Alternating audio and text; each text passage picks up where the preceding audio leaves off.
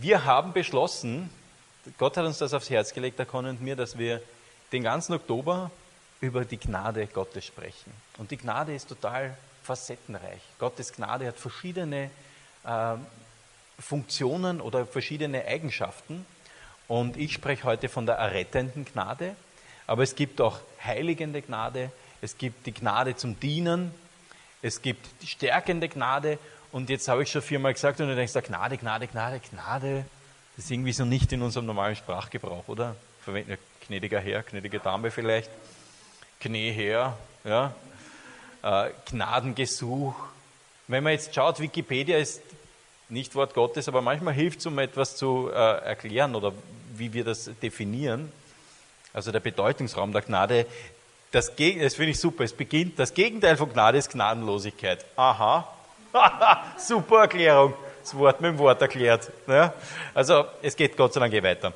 Wenn jemand gnadenlos sein Recht einfordert, heißt das, dass der Beschuldigte seine gerechte Strafe erhält. Lässt der Ankläger hingegen Gnade walten, wird dem Beschuldigten die Strafe ganz oder teilweise erlassen. Halleluja. Danke, Herr, dass es errettende Gnade gibt in dir.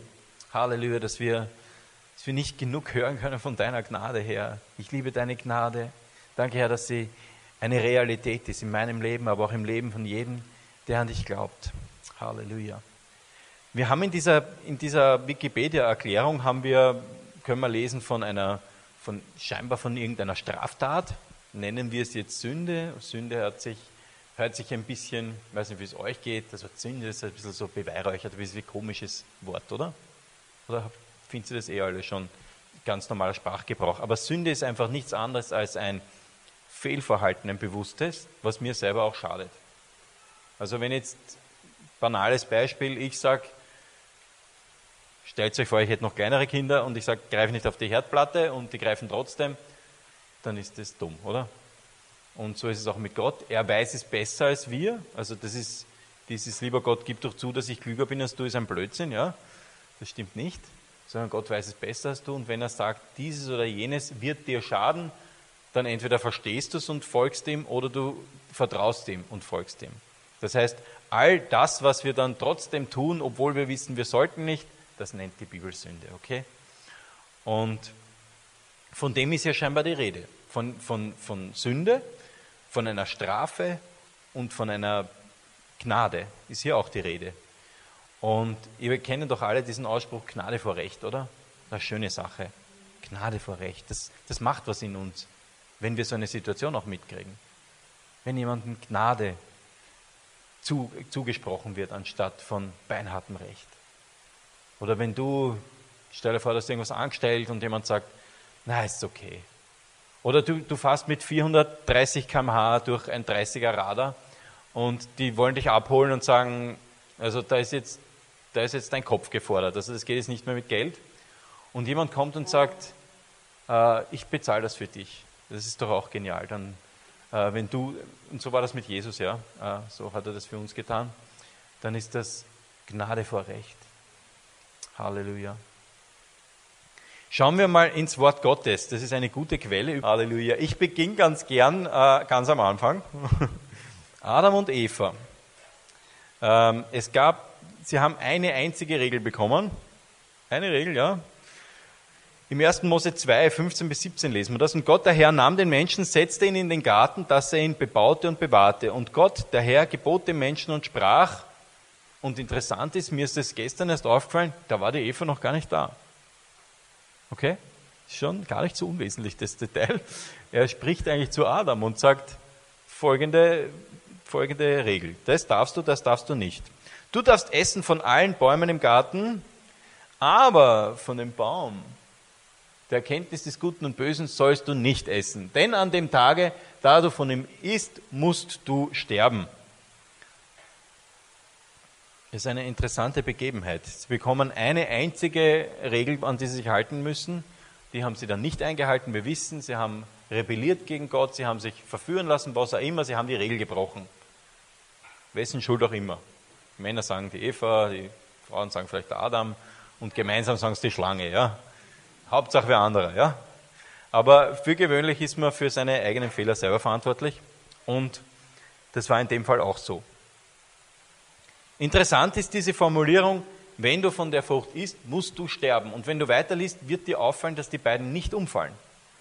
Die fallen nicht tot um. Gott hat aber gesagt, sie müssen sterben. Was ist jetzt? Meint er nicht, was er sagt? Na, der meint eigentlich immer, was er sagt. Gott, auf, auf sein Wort kannst du dich verlassen. Was er damit gemeint hat, ist, dass sie geistig vor ihm sterben. Und das ist furchtbar. Sie haben die Verbindung zu ihm gekappt. Das war's.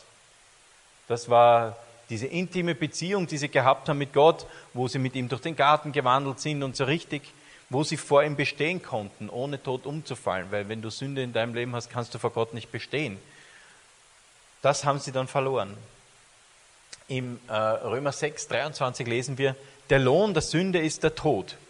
Auch wenn du jetzt irgendeinen Blödsinn machst oder sagen wir, du bist ein Kind, du bekommst die erste Regel, du sollst nicht, äh, was weiß ich, du sollst nicht mit dem Moped vom Opa fahren, weil du bist erst vier äh, und du machst es, dann hast du schon eine Sünde begangen, weil du bewusst gegen eine Regel äh, vorgegangen bist. Und auch da fällst du nicht tot um, außer du fährst mit dem Moped echt ganz wo dagegen. Ja? Aber der Lohn der Sünde ist der Tod, sagt uns das Wort Gottes. Und wir alle, und das ist irgendwie auch beruhigend, das ist, finde ich, gar keine schlechte Nachricht, wir alle haben schon mal gesündigt. Das, ich finde das irgendwo auch äh, erfrischend, wenn wir alle in derselben Situation sind.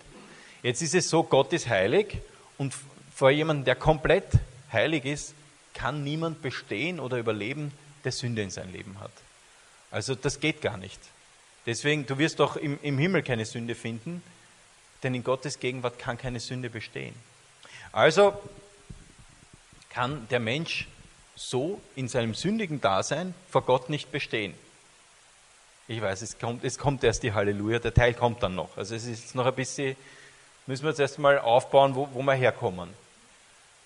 Auch ihr wart tot in euren Übertretungen und Sünden. Das gilt für alle Menschen, ähm, in denen ihr früher gewandelt seid nach der Art und Weise dieser Welt. Unter dem Mächtigen, der in der Luft herrscht, nämlich dem Geist, der zu dieser Zeit am Werk ist in den Kindern des Ungehorsams.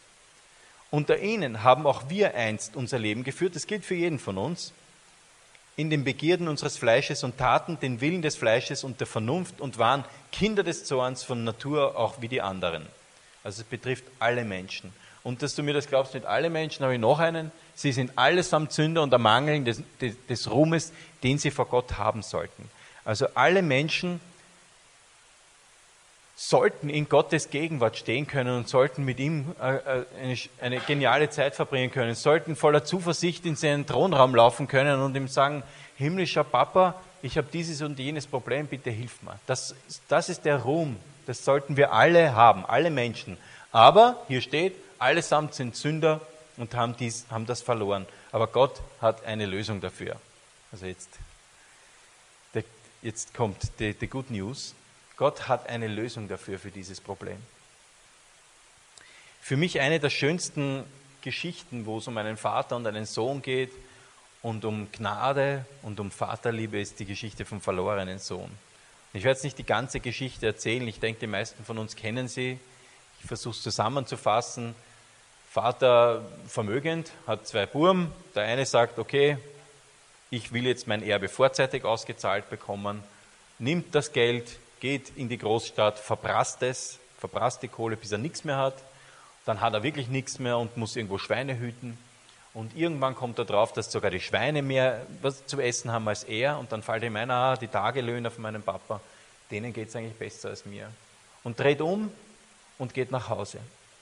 Und er macht sich auf und kommt zu seinem Vater. Das ist im Lukas 15, 20 bis 24. Und er macht sich auf und kam zu seinem Vater. Als er noch weit entfernt war, sah ihn sein Vater. Und es jammerte ihn. Und er lief und fiel ihm um den Hals und küsste ihn. Wahnsinn. Also was, was da drinnen steckt, ist, erstens einmal steht hier einer und hält Ausschau nach dem Burm. Der hat das Geld genommen und hat es durchgebracht. Und der hat trotzdem Ausschau gehalten, wo ist er denn? Wo ist mein Sohn? Wo ist er? Und kaum hat er ihn gesehen, das war vielleicht nur ein Punkt am Horizont, was ich dachte, das Punkt schaut aus wie er. Sau dreckig, aber es ist er, ja. Der war bei den Schweinen, ja. Und er kommt her Und er läuft ihm entgegen. Und so ist unser himmlischer Vater auch. Wenn wir uns auf den Weg machen zu ihm, kommt er uns entgegen und läuft uns entgegen und drückt uns und küsst uns. So wie, wie das in diesem Fall war. Interessant ist, der Sohn kann mit dem gar nicht umgehen. Und das ist einfach diese falsche Denke, die wir manchmal haben. Ich bin nicht würdig, dass mich jemand umarmt und küsst, weil ich habe ja Dreck am Stecken oder Dreck am Gewand. Und der Sohn sprach zu ihm, Vater, ich habe gesündigt gegen den Himmel und vor dir. Ich bin hinvor nicht mehr wert, dass ich dein Sohn heiße. Und wir wissen, die Geschichte geht weiter. Aber dieser, dieser Junge hatte einfach ein Sündenbewusstsein, ein Schuldbewusstsein, ein schlechtes Gewissen. Ja? Der hat, sagen wir, einen großen Geldbetrag genommen, in die Stadt getragen und hat viele Leute eingeladen, hat dann Freunde gehabt, echte Freunde, Fragezeichen. Und kaum war die Kohle aus, hat er keine Freunde mehr gehabt. ja. Da hat es ein Lied gegeben vom Fendrich, ich heute leid nicht aus, die mit dir. Kennt ihr das?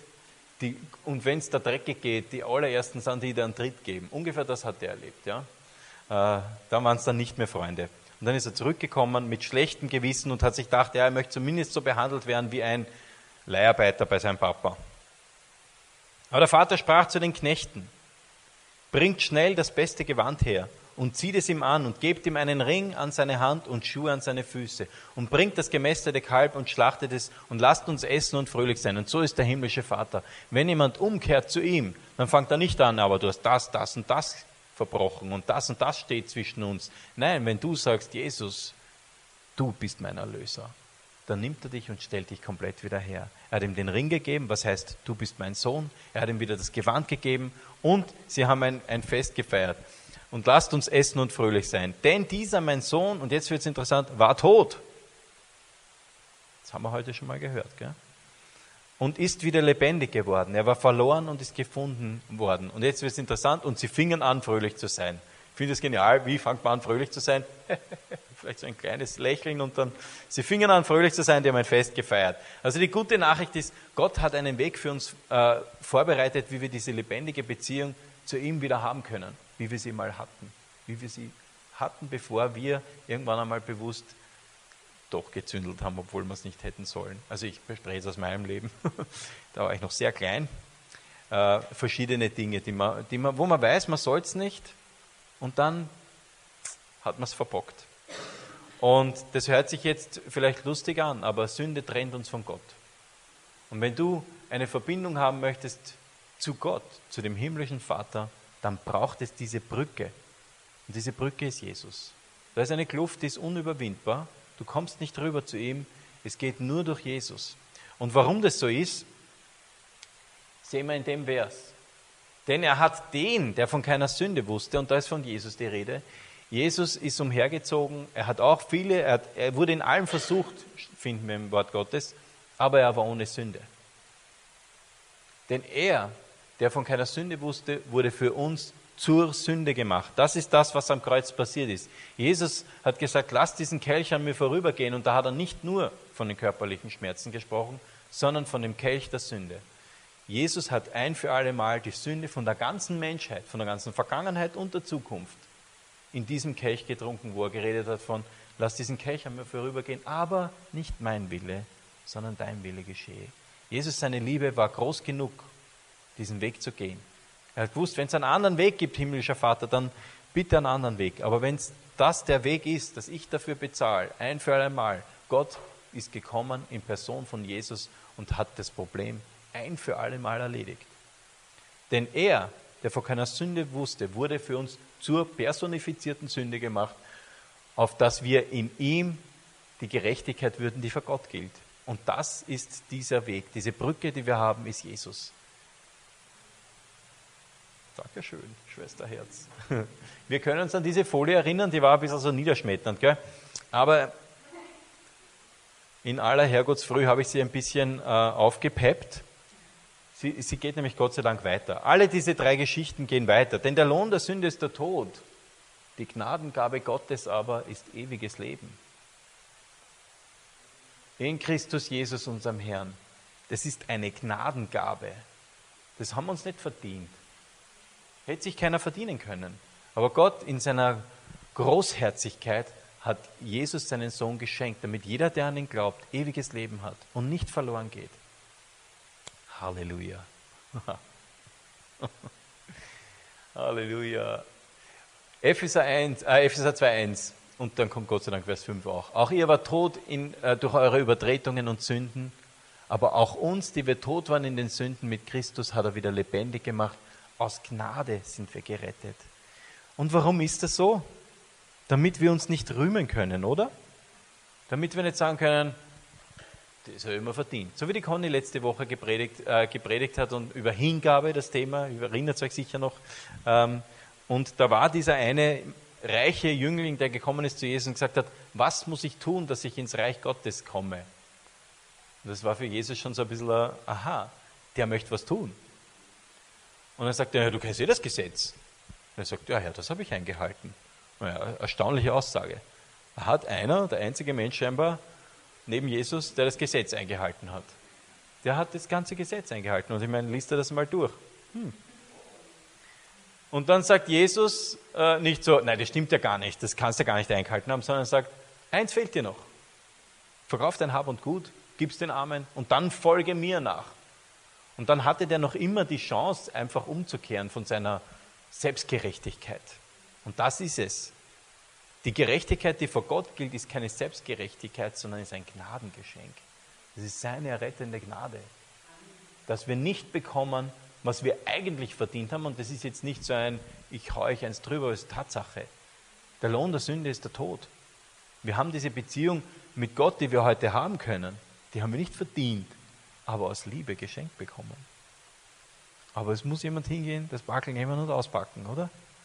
Sonst hat es für dich keine Relevanz. Wenn ich so einen gelben Zettel kriege von der Post, manchmal traut er sich nicht anleiten, weil ich bin eh zu Hause, aber dann habe ich dann einen gelben Zettel, dann habe ich wieder einen extra Fußmarsch mit Hund und gehe zur Post und dann hole ich mir das Backerl. Wenn ich den Zettel nehme und wegwerfe, kann sein, dass er noch einmal einen Zettel reinschmeißt, aber irgendwann einmal werden sie sagen, na, der holt sich das scheinbar nicht.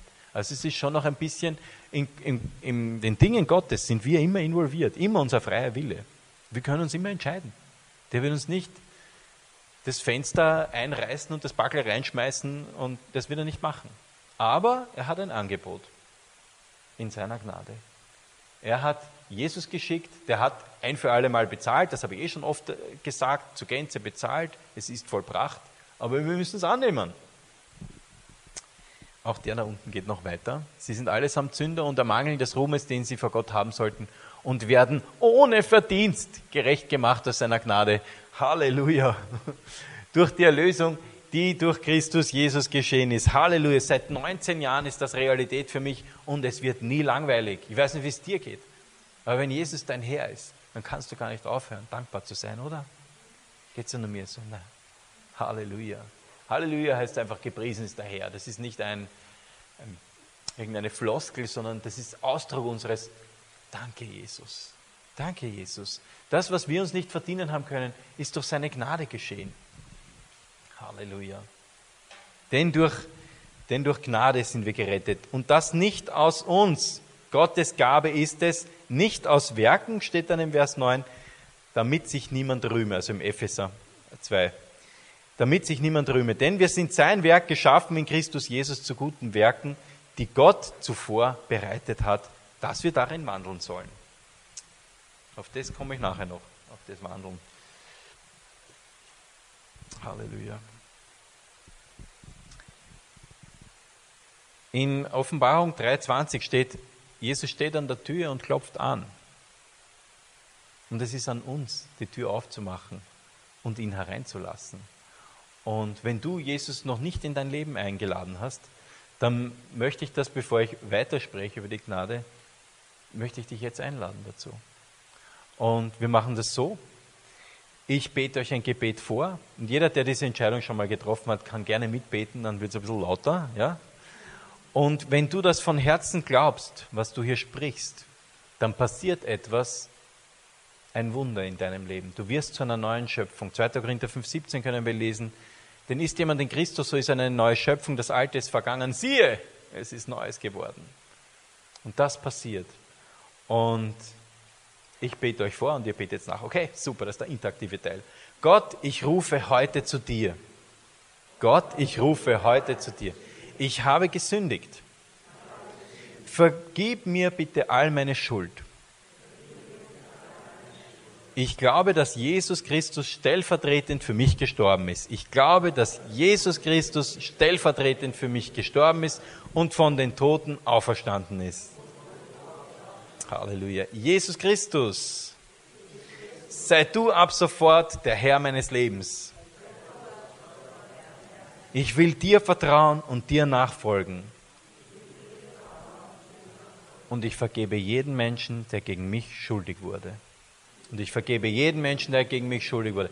Amen. Amen.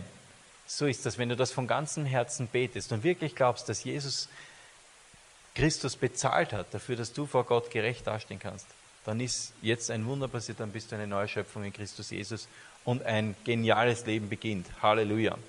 Siehe, Neues ist geworden. Ich meine, Jesus ist ein guter König, das möchte ich nur festhalten. Er hat uns errettet aus der Macht der Finsternis und hat uns hineinversetzt in das Reich seines geliebten Sohnes. Ich finde diese Formulierung so schön, weil es das Reich Gottes ist ein wunderbares Reich mit einem genialen König, Jesus. Ich weiß nicht, wenn, wenn ihr äh, die, die, Geschichten von Narnia kennt, das ist ja natürlich alles, das sind ja Parallelen, die kein Zufall sind. Dieser Aslan, dieser mächtige Löwe, Jesus ist auch der König, von, der, der, der Löwe von Juda, das können wir im Wort Gottes finden. Und er ist ein guter König. Ja, ich weiß, ich beziehe mich trotzdem auf diesen Film, denn auch hier sehen wir, was für ein guter König. Und wenn wir im Reich von Jesus leben, können wir damit rechnen, dass er uns nicht über den Tisch zieht, sondern dass er wunderbare Gaben für uns hat. Halleluja. Also er hat uns errettet aus der Macht der Finsternis. Ich kann euch das sagen. Bei mir war das auch so. Und nicht zu viel zu erzählen, aber es war finster in meinem Leben. Und seitdem ich Jesus habe, ist Licht. Halleluja. Nämlich wir haben die Vergebung der Sünden. Und das ist das Problem, das der eine Bur gehabt hat. Der hat ein Sündenbewusstsein gehabt und ist ein bisschen gebückt durchs Leben gegangen und hat so, na, ich bin nicht mehr wert, dein Sohn zu heißen. Und ich bin nicht würdig, dass du einkehrst unter mein Dach. So ein Blödsinn. Das stimmt nicht. Das ist eine Lüge. Wir sind seine Kinder. Ich hoffe, ich darf bei meinen Kindern schon einmal zu Besuch kommen. Ganz sicher. Ich hole mir einen Schlüssel. Nein, Gott ist herzlich eingeladen in unser Leben und wir sind sehr wohl würdig, vor ihm zu stehen, weil ja Jesus bezahlt hat, nicht wir. Okay?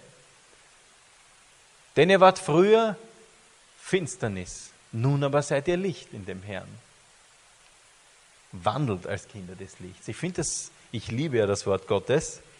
Ich hoffe, es geht dir auch so. Es gibt nichts Köstlicheres, Stärkeres. Hm. Es gibt sogar Schriftstellen, wo steht, und dein Wort, dein Wort ich habe es gegessen wie Honig. Gottes Wort ist scharf und wie ein zweischneidiges Schwert. Und es, es scheidet Geist und Seele.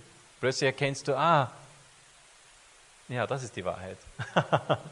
Halleluja. Und das macht uns frei.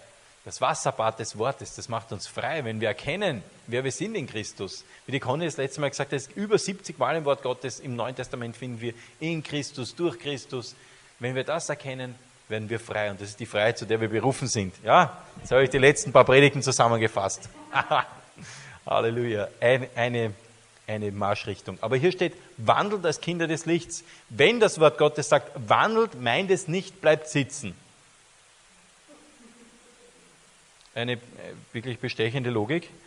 Ähm, so geht nun. Ich war gestern in, einer, in, einem Gottesdienst der WCC, das war so ein Erweckungsprediger. Am Vormittag war Gottesdienst nur für, für Leiter und Pastoren. Das war schon einmal genial. Und am Abend bin ich nochmal gefahren. da war ein Erweckungsgottesdienst. Und der, von dem, äh, ein, einer der Hauptpunkte in der Predigt war, so geht nun. Gott ruft uns auf. Jetzt, ich meine, ja, ich habe dich hochgehoben, ich habe dich abgeputzt, ich habe dich komplett hergestellt und jetzt geh nun. Stell dir vor, du bist auf einem sinkenden Boot und wir, die meisten von uns haben Titanic gesehen, ja, ich gebe es auch zu.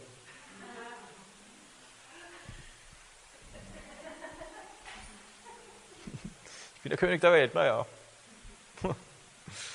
Stell dir vor, du bist auf einem sinkenden Boot und stell dir jetzt vor, wie anders als in dem Film, es gibt ausreichend Rettungsboote. Es gibt sogar mehr als genug, okay?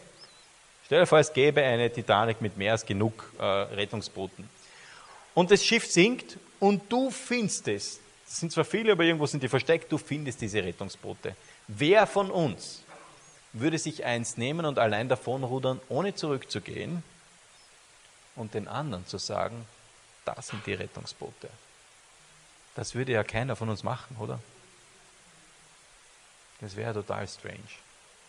Das wäre also wirklich der ärgste Punkt, Punkt, würde das vielleicht machen, aber sind wir ja nicht, ne?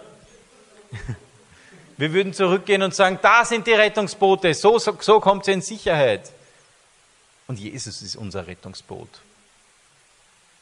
Jesus ist unser Rettungsboot. Diese Symbolik der Arche, ja, das ist tatsächlich passiert. Aber in Christus sind wir sicher. Und durch Jesus, er ist diese Brücke zum Vater hin, haben wir ewiges Leben. Was für eine Wahrheit haben wir. Und er hat uns einfach den Auftrag gegeben, und so geht nun ihr. Ihr wisst in Markus 16, Matthäus 28, dieser große Missionsbefehl ist eine geniale Aufgabe, die wir bekommen haben. Geht nun hinaus in die Welt machet alle zu Jüngern. Erzählt ihnen von Jesus. Erzählt ihnen davon, dass es einen himmlischen Vater gibt, der sich ausstreckt nach, nach uns, nach allen Menschen. Halleluja. Und es ist keine Verdammnis für die, die in Christus sind. Nur, dass du das weißt. Falls du dich jetzt verdammst, ah, ich habe jetzt schon in der letzten Zeit schon lange keine mehr von Jesus erzählt, es gibt keine Verdammnis für dich, weil wir sind nicht so. Wir brauchen nicht mit einem Schuldbewusstsein herumgehen. Wir können jetzt sagen, ha, die Gnade des Herrn ist neu, jeden Morgen. Na dann, Halleluja. Na dann, weil das ist eine Lüge. Das Schulden, Schuldbewusstsein und Sündenbewusstsein möchte uns niederdrücken, aber das passt gar nicht zu dir. Das ist so, ihr könnt sich erinnern, die Fleißigen, die da waren, wie ich diese enge Jacke angezogen habe, da drüben. Ich habe schon überlegt, ob ich die heute mitnehme, aber es geht nicht jedes Mal. Ja? Ähm, das ist, das, ist ein, ein, das alte Wesen, das nicht zu dir passt. Schuldbewusstsein. Ja, ja, ich mag das Interaktive, finde ich super. Wenn wir erkennen, dass wir unfreundlich waren zu wem oder irgendjemanden verletzt haben, ja, sollen wir uns entschuldigen. Das heißt nicht, dass wir jetzt herumgehen können und jeden, ja, wollen wir ja nicht, weil wir wollen das ja nicht ernten, ja.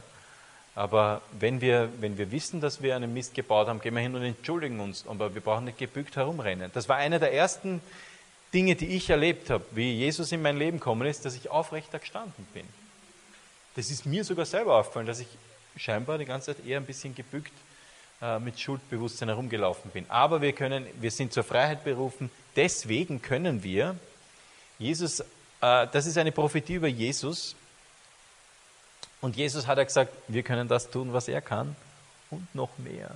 Weil wir können Leute zu Jesus führen. Okay, das konnte er nicht. Ja. Der Geist des Herrn ist auf mir, weil der Herr mich gesalbt hat. Er hat mich gesandt, den Elenden gute Botschaft zu bringen, die zerbrochenen Herzen zu verbinden, zu verkündigen den Gefangenen die Freiheit, den Gebundenen, dass sie frei und ledig sein sollen, zu verkünden ein gnädiges Ja des Herrn. Und jetzt noch eine kleine Herausforderung. Jetzt lesen wir das alle gemeinsam. Und du, wenn du das liest, meinst ich. Okay? Also nicht ich, sondern du. Nicht du sagen jetzt, ja, sondern ich. Okay? Bezieh das auf dich. Okay.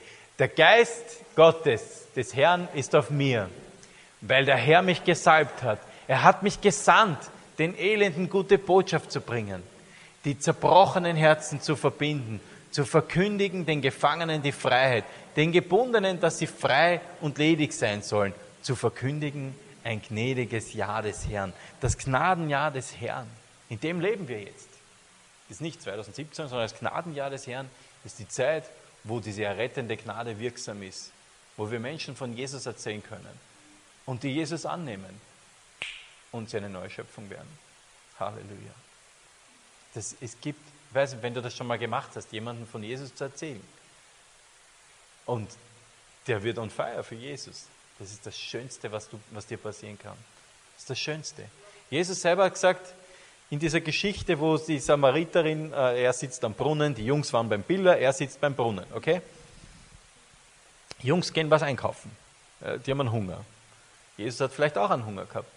Aber er sitzt da am Brunnen und dann kommt diese samaritische Frau, mit der man ja als Jude nicht spricht. Aber Jesus ein bisschen über dem Natürlichen, okay? Und er spricht mit ihr und ihr wisst, diese große Geschichte, also dann hat sich wirklich was getan bei der Frau und im ganzen Dorf und was weiß ich. Auf jeden Fall kommen dann die Jungs zurück mit den Einkaufstaschen und sagen, hat ihm jemand was zu essen gegeben? Und Jesus sagt, meine Speise ist es, den Willen des Vaters zu tun. Und das Wort Gottes sagt hier wirklich Nahrung. Das ist wirklich stärkende Nahrung. Und wenn wir im Willen Gottes wandeln und sein Wille ist es, dass wir Licht sind in dieser Welt, Salz sind in dieser Welt, dann wird uns das nichts auf dieser Welt wirklich so glücklich und so voller Freude machen wie das. Amen. Amen. Halleluja. Wir feiern heute Abendmahl und ich möchte einfach, dass ihr diese Feier zur Gelegenheit nehmt heute dass du erneut Ja sagst zu Jesus. Ja, du bist mein Herr. Und Herr ist nicht ein Titel wie Diplom-Ingenieur, sondern du bist mein Herr. Du bist ein guter Herr. Denn du hast gute Pläne für mich. Und all das, was du für mich hast, sind gute Pläne. Du bist ein guter Herr. Aber du bist mein Herr. Und wenn du sagst, geh, dann gehe ich. Weil ich weiß, es wird mich stärken und es wird ein Segen sein. Und ich möchte, möchte ein Segen sein im Reich Gottes. Das wollen wir alle, oder? Halleluja. Nimm diese Gelegenheit einfach wahr heute beim Abendmahl. Ja zu sagen zu diesem wichtigen Auftrag, den er uns gegeben hat. Denn es gibt eine Welt zu retten. Ja? So viele Hollywood-Filme, wo es darum geht, die Welt zu retten. Wir alle haben jetzt einen im Kopf, ja? wo sich dann einer opfert. Immer dieses selbe Bild, immer dasselbe. Einer opfert sich, um die Welt zu retten. Einer hat es getan. Der hat es getan. Er hat es getan. Halleluja, für dich und für mich. Halleluja, danke Jesus, wir lieben dich. Halleluja. Danke Herr, dass du das getan hast, ein für alle Mal. In deiner Liebe, Jesus, bist du gegangen und hast gesagt, nicht mein Wille, sondern dein Wille geschehe, Herr.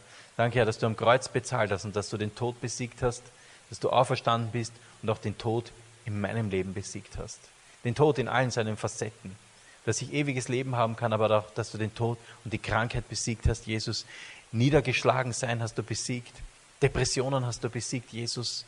Du bist siegreich, so wie die Conny gesagt hat, für jedes Problem im Leben gibt es ein leeres Grab, nämlich dein leeres Grab, Jesus. Halleluja, Halleluja. Danke, Herr.